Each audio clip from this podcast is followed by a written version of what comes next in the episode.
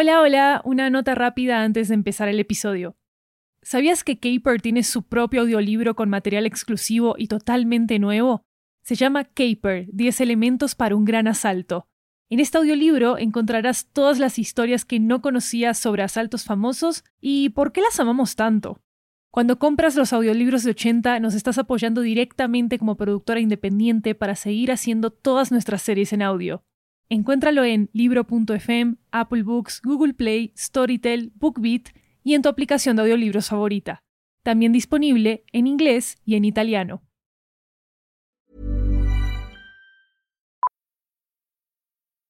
Millions of people have lost weight with personalized plans from Noom, like Evan, who can't stand salads and still lost 50 pounds.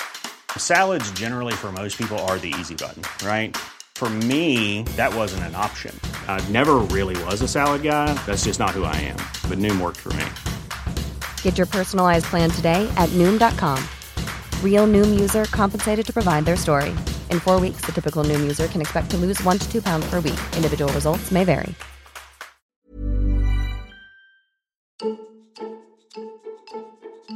Bienvenido a Caper, la guía que cada semana te cuenta la historia de uno de los robos más famosos del mundo. Este ocurre en Valledupar, Colombia, en el año 1994.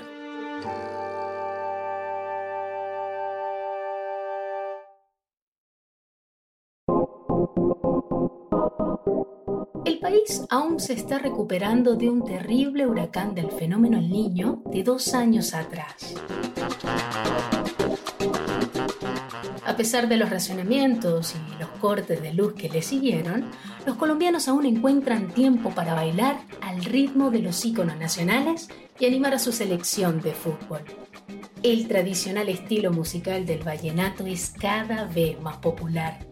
La gota fría, el éxito del cantante colombiano Carlos Vives, suena en todos los equipos de sonido. La música evoca sentimientos de herencia colombiana y orgullo nacional. Este año, ese orgullo acompaña a Colombia en la Copa del Mundo. La selección colombiana ha entrenado para alcanzar el triunfo, hasta que el defensa colombiano Andrés Escobar marca un gol contra su propio equipo. Un golpe demoledor para los aficionados del torneo. Unos meses después de la emoción de ese torneo, una banda de delincuentes consigue llevar a cabo el mayor robo bancario de la historia del país. Esta es la historia de cómo robaron 29 mil millones de pesos, casi 30 millones de dólares en ese momento, del Banco de la República de Colombia sin disparar un solo tiro.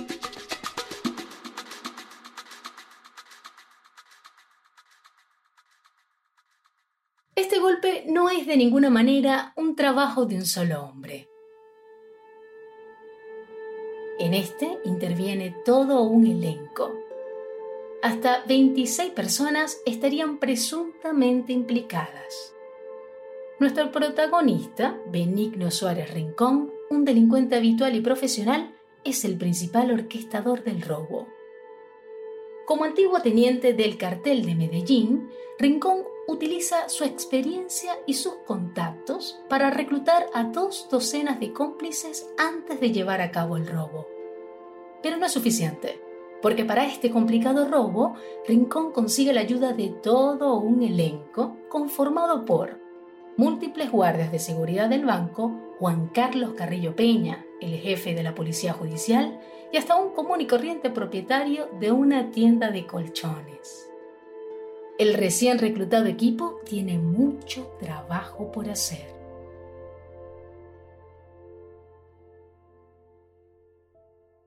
El atraco tiene lugar a mediados de octubre, pero los preparativos comienzan tres meses antes.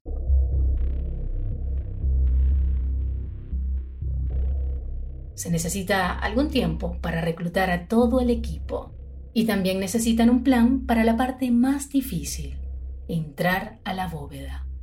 No será fácil.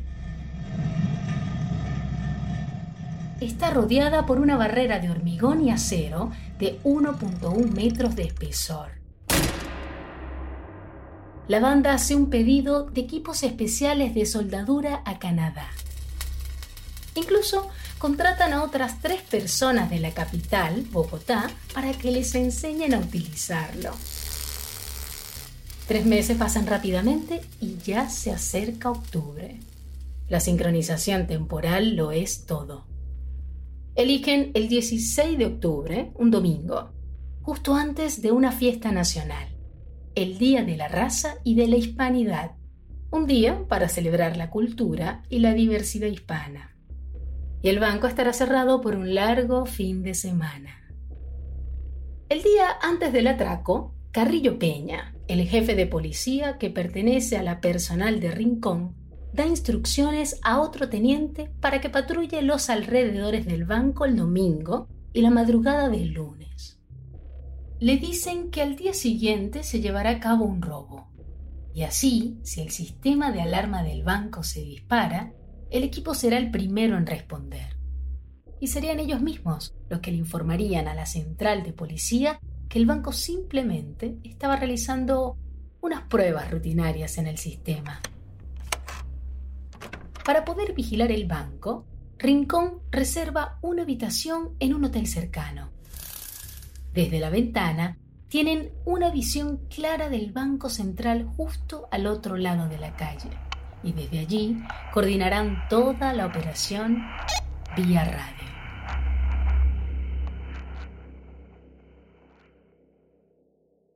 Tras meses de planeación, por fin llega el día. Son las 6 de la mañana del 16 de octubre. Los ladrones conducen un camión Dodge rojo gigantesco hasta la puerta del garaje que queda en la parte trasera del banco. El remolque del camión está cubierto por una gran carpa de caucho.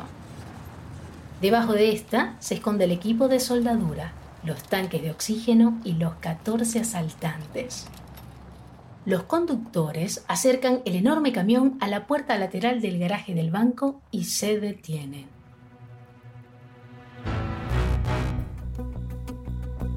Un guardia de seguridad se acerca a la ventanilla del camión. ¿Por qué están allí en un fin de semana festivo? Al bajar la ventanilla, los conductores explican que son reparadores enviados para arreglar el sistema de aire acondicionado del banco. Esto parece tener bastante sentido, aunque no se necesita mucho esfuerzo para convencer al operador de la puerta. Él también ha sido reclutado y hace parte del plan. Atraviesan la puerta del garaje y bajan por una rampa hasta el sótano del banco donde les espera la bóveda. Una vez dentro, desactivan los sistemas de alarma utilizando el equipo de soldadura y detienen, amenazan y atan a tres guardias de seguridad. Los pocos que no eran reclutas de Rincón, por supuesto. Danael Ramírez, Pedro Arias y Mario de la Hoz. Para poner en duda su participación, también esposan a una barandilla de la sala de control, al mismo guardia de seguridad que los dejó entrar y lo envuelven en falsos explosivos hechos con unas cerdas de escoba recubiertas en plástico. Ahora van por la bóveda. Rompen las tuberías y atraviesan una puerta blindada con un soplete.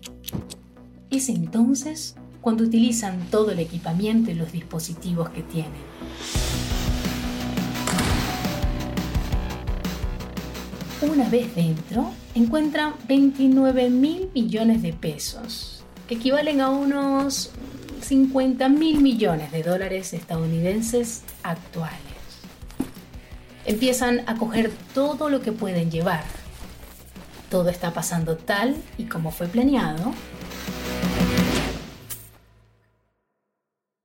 Hasta que la oscuridad total los envuelve.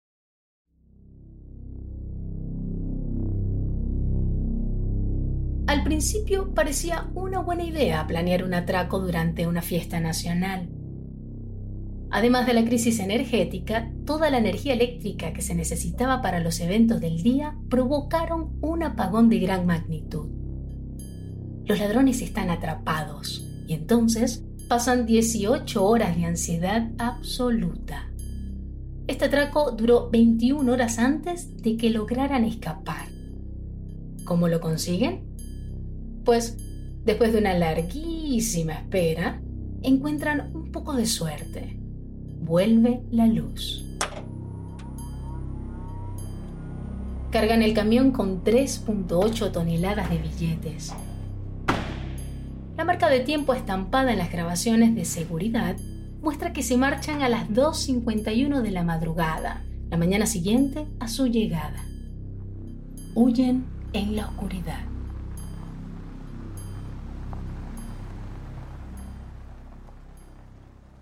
Después de que se han ido, Pedro Arias, uno de los guardias de seguridad, se libera de sus ataduras y avisa a la policía que han robado el banco.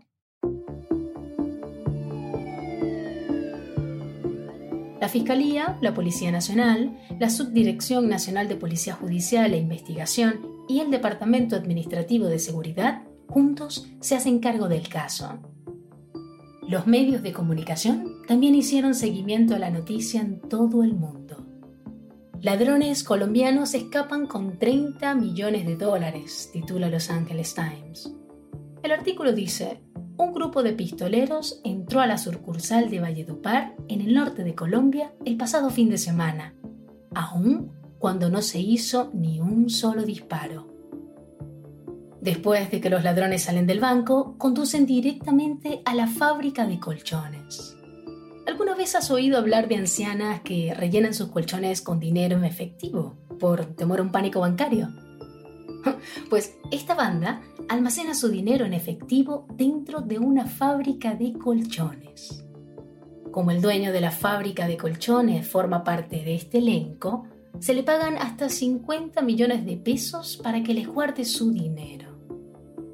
Mientras tanto, aún antes de que la policía empiece a buscar a los delincuentes, encuentran la manera de detener a los ladrones en su ruta. El banco es capaz de identificar todos los billetes robados basándose en sus números de serie. Publican una lista de todos los billetes robados.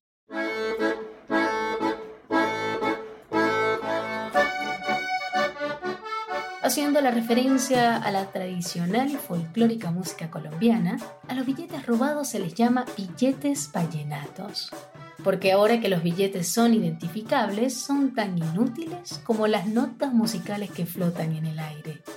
Y aquí es donde nuestros ladrones pasan de la suerte a la desesperación. En un intento por deshacerse de sus billetes vallenatos, los venden a la mitad de su valor. Los billetes no solo se deprecian, sino que sirven literalmente como un rastro de papel para que la policía les siga el paso. La regla número uno de un gran robo es esconderse, al menos por un rato. Pero con la idea de deshacerse rápidamente del dinero robado, los ladrones se van de compras y dejan migas de pan por el camino, comprando mansiones, joyas, ganados y carros de lujo. La policía también tiene un poco más que una lista de números de serie. Son capaces de identificar a uno de los policías, James Bonilla Esquivel, como parte del atraco. Publican su rostro en la prensa. Aunque esto hace que corra más peligro frente a sus compañeros que frente al sistema judicial. Los miembros más amigables de la banda le ofrecen cantidades considerables de dinero para que se entregue los menos amigables del grupo, incluido alguno de sus compañeros policías, le amenazan de muerte si no se entrega. Así que se entrega, solo dos semanas después del robo. A lo largo de la investigación, la policía realiza 280 redadas e interroga casi 100 personas. Al final, creen que están implicadas en total unas 26. Gracias a los números de serie, logran capturar a varios, consiguen varias condenas. El cabecilla Rincón recibe una sentencia de 17 años y 10 meses. Por su parte, el jefe de la Policía Judicial, Carrillo Peña, recibe 10 años. Incluso el dueño de la tienda de colchones y ahora delincuente es capturado. Pero algunos de los miembros más astutos de la banda nunca han sido llevados ante la justicia y 8 millones de los pesos robados nunca han sido recuperados.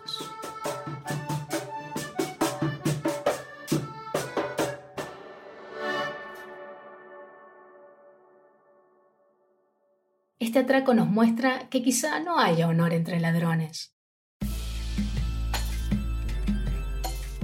El sindicato del crimen de Rincón le dio la espalda rápidamente. Por supuesto que los demás no querían hundirse en su naufragio. Además, la investigación policial reveló una red criminal dentro del gobierno. Se descubrió que los miembros de la Registraduría Nacional del Estado Civil habían eliminado información valiosa. Algunos de los funcionarios del gobierno implicados en el delito nunca fueron identificados. Puedes imaginar que es un poco difícil, ¿no? Resolver un crimen cuando el culpable puede también ser parte de la investigación. Hoy mismo, en Netflix, puedes hacer un maratón de seis episodios basados en los hechos de este mismo robo. La serie de ficción The Great Heist sigue la historia del orquestador principal, aunque con una considerable cantidad de licencias creativas, a diferencia de la nuestra.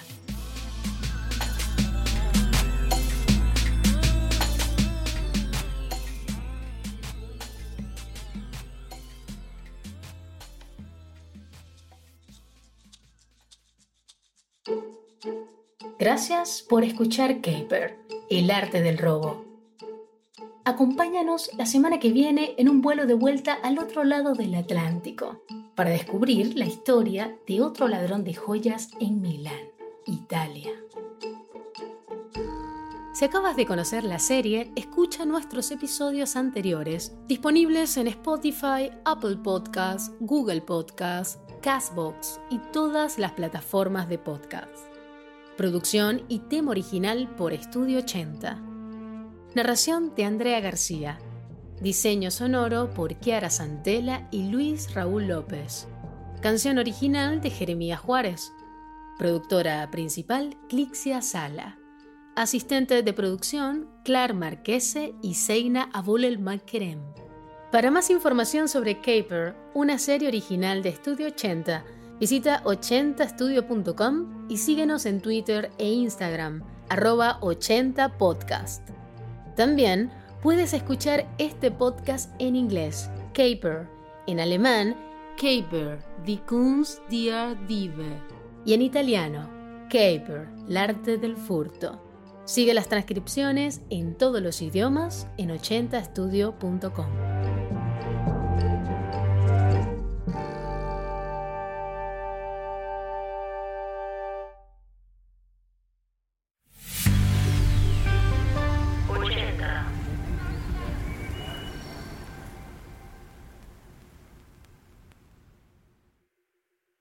¿Sabías que Caper tiene su propio audiolibro con material exclusivo y totalmente nuevo? Se llama Caper, 10 elementos para un gran asalto. En este audiolibro encontrarás todas las historias que no conocías sobre asaltos famosos y por qué las amamos tanto. Cuando compras los audiolibros de 80 nos estás apoyando directamente como productora independiente para seguir haciendo todas nuestras series en audio. Encuéntralo en libro.fm, Apple Books, Google Play, Storytel, BookBeat y en tu aplicación de audiolibros favorita. También disponible en inglés y en italiano.